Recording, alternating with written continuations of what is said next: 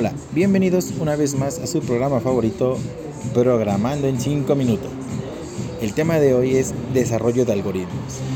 ¿Alguna vez has escuchado qué es un algoritmo o para qué sirve? Si no, no te preocupes, yo te lo explico. Un algoritmo sirve para dar instrucciones y resolver un problema. Este algoritmo tiene que ser diseñado de manera muy sencilla, digamos que en lenguaje humano. Esto quiere decir que lo puede comprender cualquier persona aunque no tenga nada que ver con programación. Vamos a suponer que tú estás con un cliente y él te pide que le desarrolles un software para su negocio, por ejemplo. Tú se lo tienes que hacer entender de una manera muy sencilla para que tanto el cliente como tú estén en el mismo canal y puedan dar solución a ese problema. Ahora, además del, este, del pseudocódigo, estos pueden ser representados gráficamente gracias a los diagramas de flujo. Estos diagramas nos van a indicar cómo será el proceso de la solución. Nosotros vamos a proponer algo muy sencillo. Vamos a diseñar un algoritmo que nos dé el área de un cuadrado. Este debe ser ingresado por el usuario. Ahora, ¿cómo vamos a hacer este algoritmo? Vamos a tener tres pasos muy sencillos.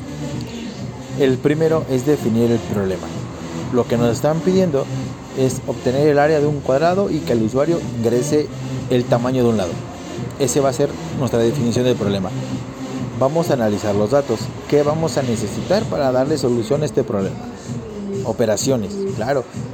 El primero, que es la multiplicación, hay que acordarnos que para obtener el área de un cuadrado es lado por lado. Esta multiplicación la vamos a utilizar y con esto daríamos solución a lo que requiere el programa. También hay que tomar en cuenta que los datos que ingresa el usuario, que es el tamaño de un lado, lo vamos a llamar variable. Como en cualquier lenguaje de programación, las variables se tienen que declarar desde un inicio porque es un dato que se puede manipular las veces que el cliente quiera. El paso 3, que es el paso más, más importante, porque es donde vamos a aplicar el conjunto de los dos pasos anteriores y lo vamos a transformar en pseudocódigo. Hay que recordar que el pseudocódigo es una serie de instrucciones que nos va a permitir llegar a una solución. Claro, se pueden enlistar 1, 2, 3, 4, 5, las líneas que tú necesites para poder darle solución. El ejemplo está. Eh, nuestro pseudocódigo quedaría de la siguiente manera. Inicio vamos a declarar nuestra variable que sea lado. Eh, vamos que arroje en pantalla ingresar lado, que en este caso el cliente lo tiene que escribir o el usuario.